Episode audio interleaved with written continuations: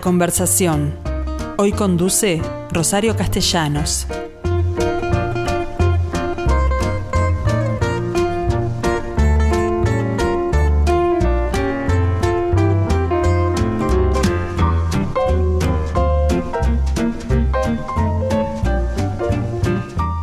Bueno, gente, hoy es martes, así que una vez más estoy con ustedes.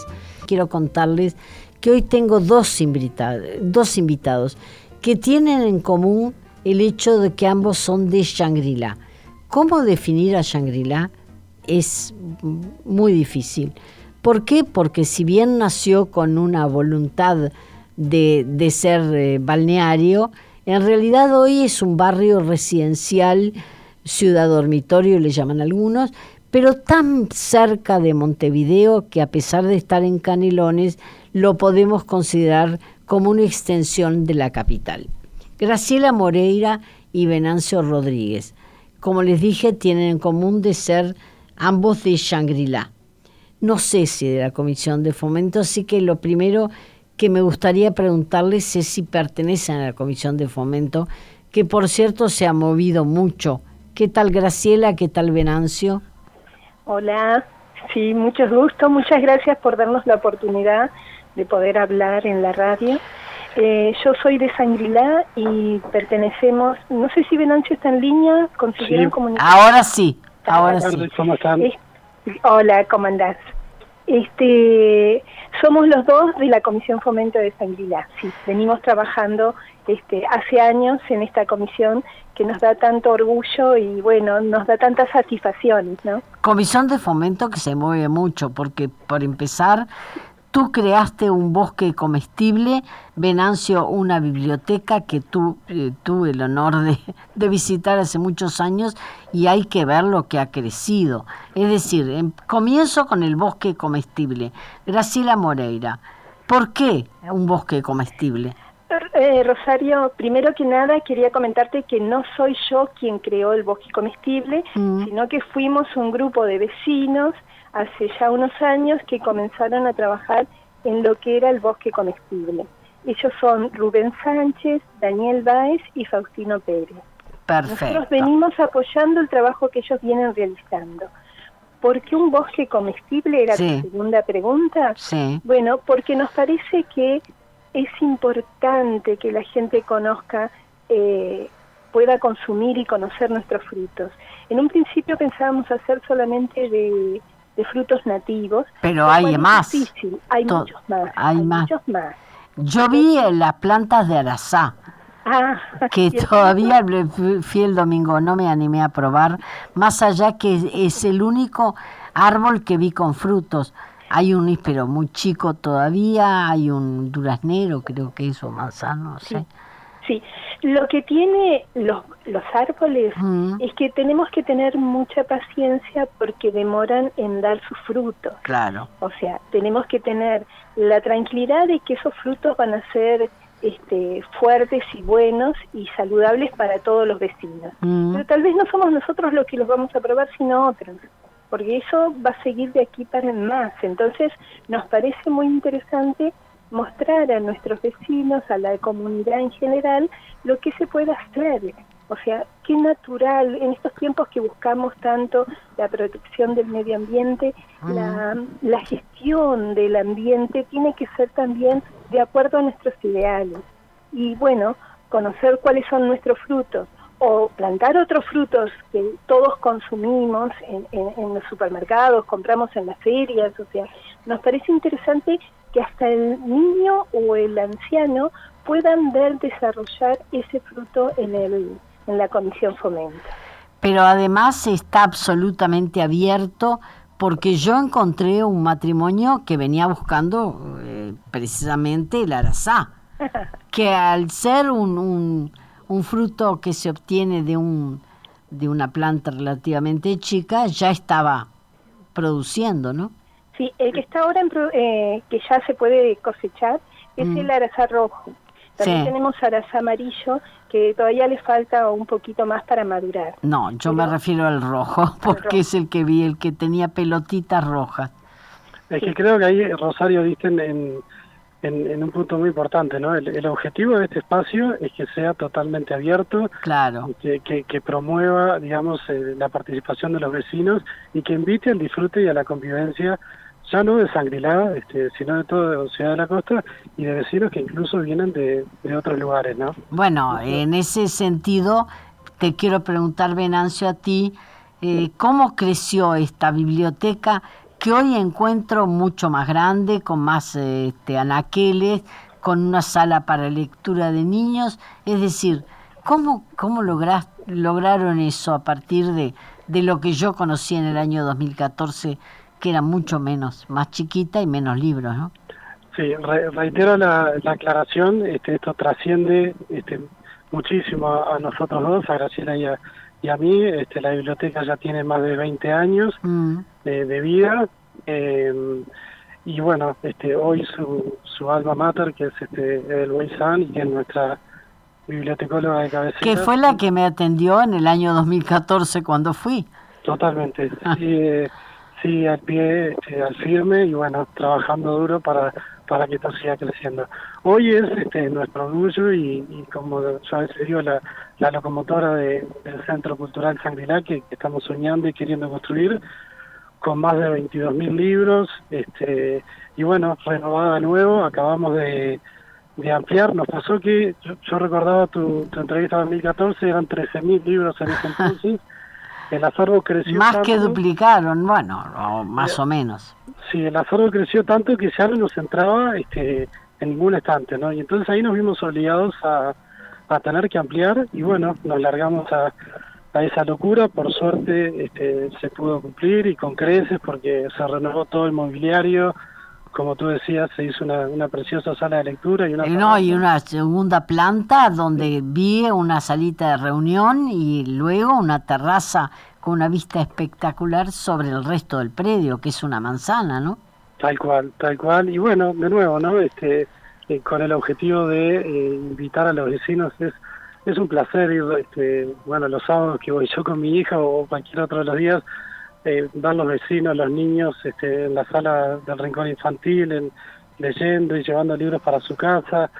Hace poco nos, nos visitaban colegas de ustedes y, entrevistaron a una familia que, que, bueno, que en algún momento de su vida se mudaron a, Malvin y seguían viniendo este, a buscar libros y ahora por suerte habían vuelto a Solimar y bueno, seguían con su, su rutina familiar de venir a llevar libros en forma gratuita este, para leer en su casa. Y no solo textos, que los tienen también. No, sin duda, este, la, mayor parte de, del acervo es ficción, narrativa, sí, exacto, y, y literatura infantil. Así que bueno, eh, seguimos en ese camino de, creo que es este, tratar de, generar, digamos, sentido de pertenencia, identidad. Bueno, eso te iba a preguntar. ¿Por qué Shangri-La necesita una identidad propia? Porque la tiene, sin lugar a dudas. estuve el domingo y había un grupo de, jóvenes sentados en una mesa en el espacio anterior y muchísimas madres con niños chicos disfrutando de los juegos infantiles. Pero además me contaste que en el anfiteatro, que es otra novedad respecto a lo que yo vi hace años, eh, en este momento de carnaval se están ofreciendo espectáculos de carnaval, ¿no? Sí, sí. Yo creo que, bueno, este, como, como conversábamos, ¿no? Este, ciudad de la Costa se constituyó como ciudad dormitorio. Este, nuestra vida laboral, eh, incluso de esparcimiento, estaba centrada en Montevideo, ¿no? Y de a poquito, y bueno, y eso hace que uno no, no no genere, digamos, ese sentido de pertenencia o, y a poquito eso está cambiando, ¿no? Y, nosotros tratamos de, creo, de aportar un, granito de arena en, en ese sentido, ¿no? Claro. si, si vos lo ves así. Me parece que también uno de los éxitos es que nosotros consultamos con los vecinos. Sí, hay una participación de los vecinos que me parece muy importante porque Shangri-La se podría considerar una ciudad dormitorio y ya dejó simplemente de serlo en la medida que el ocio lo resuelven allí y además no todos los, los la población está trabajando. No creo que sea ciudad dormitorio ahora porque la gente se siente empoderada del espacio. Mm. ¿eh? Nosotros antes tal vez que teníamos, o sea, que teníamos mucho más vínculos con Montevideo, sí, pero hoy nosotros en Ciudad de la Costa tenemos todos nuestros espacios, tenemos eh, cine, teatro, tenemos eh, bueno, escuela y liceo para empezar. tenemos empresas, tenemos eh, fuentes laborales y mm. también eh, nosotros percibíamos hace un tiempo atrás, decíamos, la gente vive tan cómoda en sus hogares en Sangrilá que no quiere salir a la, a la calle. Y sin embargo nos dimos cuenta que no, que era un error, cuando consultamos a la gente y preguntamos qué era lo que quería y eran espacios públicos, eran espacios verdes. Así nosotros generamos tanto el espacio de la comisión como el del lago de Calcaño y Gestido, que son espacios donde la gente tiene el disfrute, ¿no? Eh, en las tardes... ¿Cuál fue el segundo que mencionaste? ¿Un lago? hay un lago que hace en el 2015 era un lugar, un espacio que estaba eh, estaba abandonado, ah. abandonado por, por el municipio, abandonado por los vecinos. La gente tiraba escombros, la gente tiraba restos, o sea, eh, no sé, no era un lugar eh, donde uno podía ir a, deleitarse. Sin embargo, empezamos un trabajo en la Comisión Fomento de San ¿En qué consistió ese trabajo? Contame un poco. este, ese trabajo, bueno, fue primero que nada eh, recuperar el espacio verde que tenía el lago alrededor del lago. Mm. Antes, hace 50 años atrás, la gente utilizaba mucho ese espacio. Después con el tiempo fue dejándolo de lado y se abandonó. Nosotros empezamos a trabajar en el lago, los vecinos, nosotros como vecinos, Empezamos a hacer campañas de limpieza y el municipio también nos ayudó en esas campañas de limpieza. Pero estás hablando de tierra, siempre en tierra alrededor. ¿El agua del lago no se utiliza para bañarse? No la fomentamos para el uso de baño, sino que sí protegemos el agua porque este, hace unos años atrás tuvimos determinados problemas y el CURE se, se, presentó con nosotros como para hacer un proyecto y hoy tenemos un agua que está monitoreada por los vecinos, que está estudiada por el eh, UDELAR, que está fomentada por la Intendencia también, o sea, hoy tenemos un gran espacio que te invitamos en algún momento a visitarlo, es en sobre a dos cuadras de la playa, sobre Calcaño, Calcaño y eh, Germán Araujo. Este, es un, un pequeño lago que hoy tiene espacio eh, para los niños, tiene un espacio para las familias, un deck, y ahora estamos tratando de formar una galería cielo abierto en ese lugar, que nos parece muy importante porque nos parece culturalmente necesario para Ciudad de la Costa. Perfecto. Venancio, que te, noto que querías agregar algo por ahí. No, sí, a ver, de, no, no está apto para baños. Eh, tener presente, digamos, que, que, las napas en Ciudad de la Costa lamentablemente están... Muy cerca. Sí, ojalá que, eh, digamos, con el saneamiento de aquí a 15 o 20 años se puedan recuperar esos, esos espejos de agua. Lo que sí es que hace 3 o 4 años ese lago estaba cubierto totalmente de algas y bueno, como decía Graciela, con un trabajo conjunto con los técnicos del CURE, la Intendencia y los vecinos, se pudo recuperar y hoy por lo menos disfrutamos del paisaje y la, la fauna que, que, está aumentando, digamos, de aves y, y, otros animales, este, está volviendo y bueno, y cobrando vida ahí en, ese espacio. Tú te referiste al saneamiento, que es muy importante en toda la ciudad de la costa. ¿En qué los ha favorecido? Porque por el momento yo he visto que calles asfaltadas hay una y el resto son todas calles de balasto y bueno, y no, no vi eh, canaletas a, uno y otro lado. Bien, es un, es un proceso que, que viene avanzando de mm. forma significativa. Sangrelá todavía, como decís tú, sigue con, con la tradicional calle de tierra, pero bueno, otros otros otros barrios de Ciudad de la Costa, este, Lagomar y, y más hacia el este, ya tienen saneamiento, ya se han conectado y este, ya tienen calles asfaltadas. Es decir, que shangri todavía no. Bueno, el, el, el, plan maestro, no sé cómo se llamó, pero cuestión que nosotros estamos esperando, están hechas las obras, pero todavía no, no nos conectamos mm. en nuestras casas este, al saneamiento. En estas semanas lanzaron el plan de eh, asfaltado de, de Calcaño hacia Cruz del Sur. Este, eso no abarca la zona de la comisión, pero bueno, esperamos que dentro de poco nos toque y, podamos disfrutar de eso, ¿no? Que creo que, es un avance. Bien, y en materia de residuos, ¿cómo los ha tratado? Bueno, nosotros en, en, la comisión tenemos un ecopunto, también este en, el trabajo conjunto con, con la Intendencia, y eso tuvo un, este, una aceptación brutal de los vecinos. En el ecopunto podemos depositar eh, distintos materiales para reciclar, ya sea cartón, este, plástico, latas, vidrios, y la verdad es que, que ver todos los días a familias, este, incluso con niños llevando materiales para reciclar, es, este, es, muy alentador. Y bueno, eh, promovemos eso desde la, desde la comisión y, creemos que de a poco los, los vecinos se están sumando. Se viene ahora un plan piloto de, de reciclaje en los hogares y lo que nos da tranquilidad en Canelones, que a veces son los, los miedos que, mm. tenemos los, los usuarios, es que qué pasa con eso. Bueno, este aparentemente, bueno, las cooperativas que trabajan con eso le dan un uso eficiente y efectivamente, este, como ya tienen todo el material separado, eso se, se, reutiliza, digamos, y, cumple el ciclo que, que todos los que reciclamos sacaramos. Eh, exactamente. Bueno, pero aparte de todo eso, ¿qué más hace el Centro Cultural por Shangri-La? Bueno, a ver, este... Porque hemos tocado, tocado muchos temas y lo cierto es que con eso ya me alcanzaría, pero no sé si les alcanza a ustedes. Bueno, como tú decías, hay un, parque infantil con juegos para niños que, es de gran... Varios, varios puntos con juegos para niños porque alrededor del bosque también hay, y luego, o no sé si para niños o para adultos, y en el otro extremo eh, veía en la otra calle que hay un rincón también.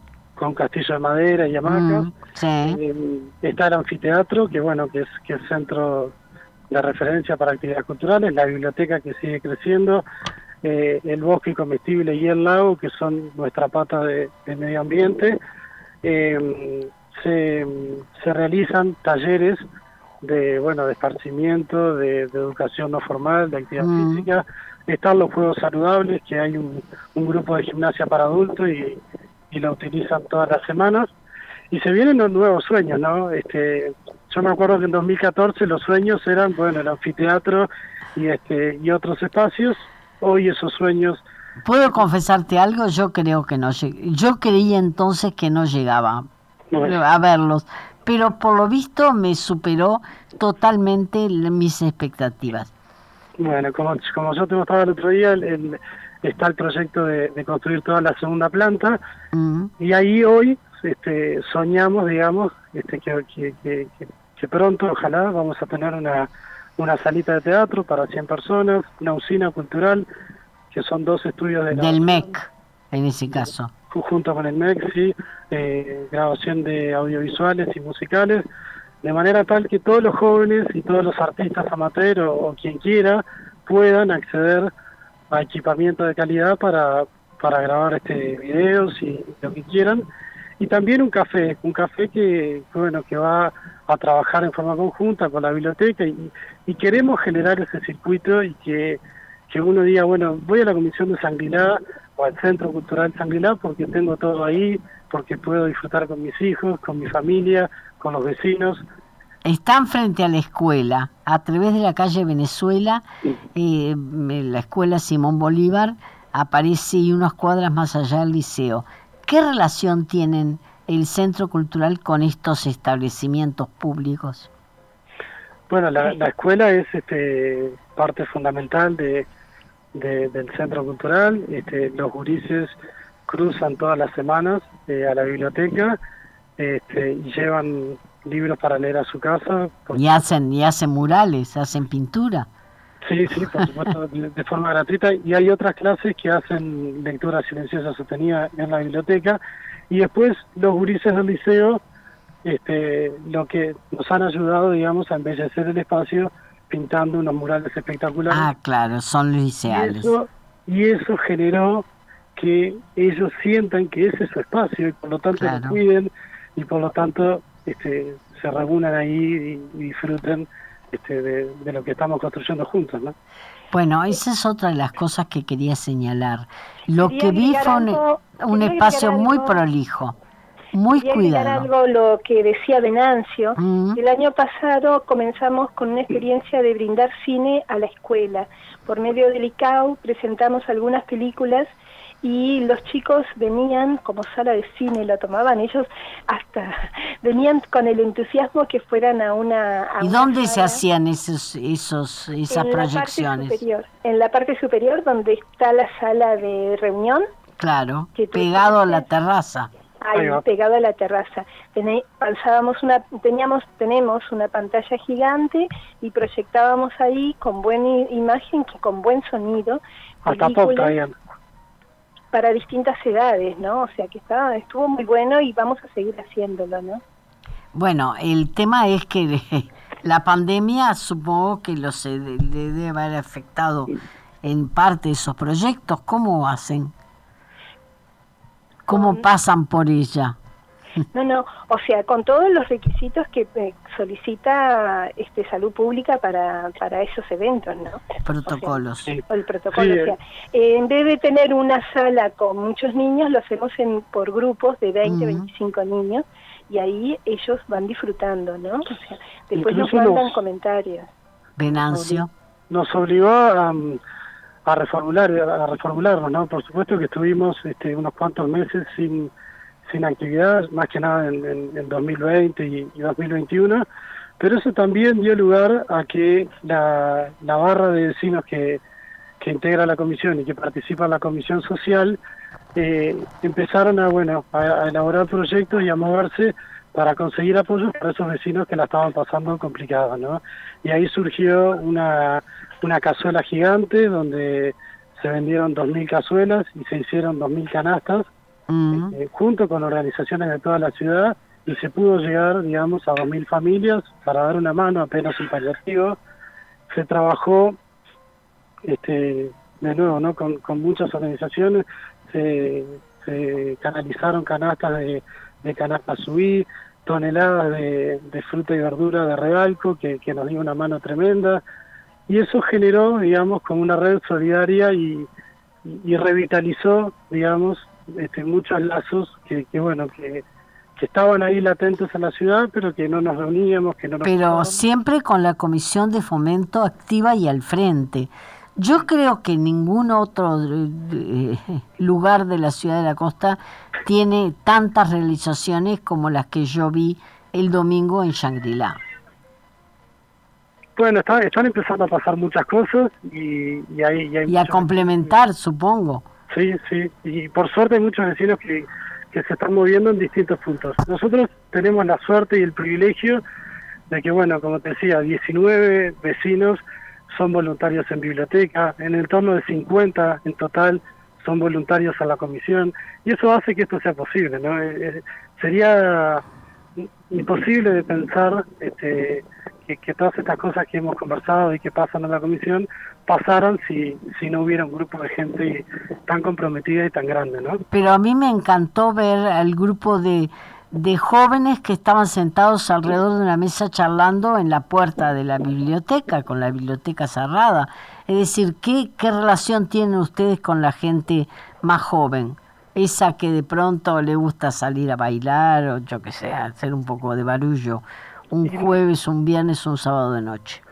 Nosotros queremos que este sea su espacio de referencia. Mm. Este, estamos trabajando en este momento, perdón, con la intendencia para en un en un pre, en una plazoleta que está frente a la comisión para el otro lado, digamos, de, de la escuela, construir ahí un espacio este recreativo deportivo, ¿no? Una canchita, un aro de básquet, eh, una pista para este de skate. Skate, claro. Entonces para que para que ellos sientan tanto los jóvenes y bueno y, toda la familia en realidad este, que, está bueno que vale la pena ser parte eh, que está bueno sumarse cuidar un espacio público eh, dar una mano y, disfrutarlo no y convivir eh, de una manera pacífica, como corresponde.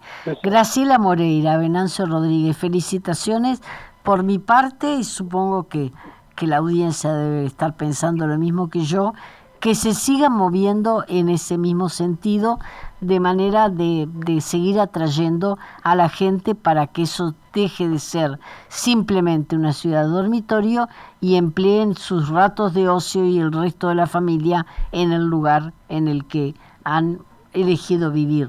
Porque bueno, muchas gracias, gracias por la oportunidad que nos das y esperamos que sean muchas comisiones como las nuestras, o sea, que, que sigan adelante, que se puede. Mire, al principio es difícil, pero bueno, estamos acá para apoyarlos a todas las comisiones. Una, una, una breve anécdota y una invitación.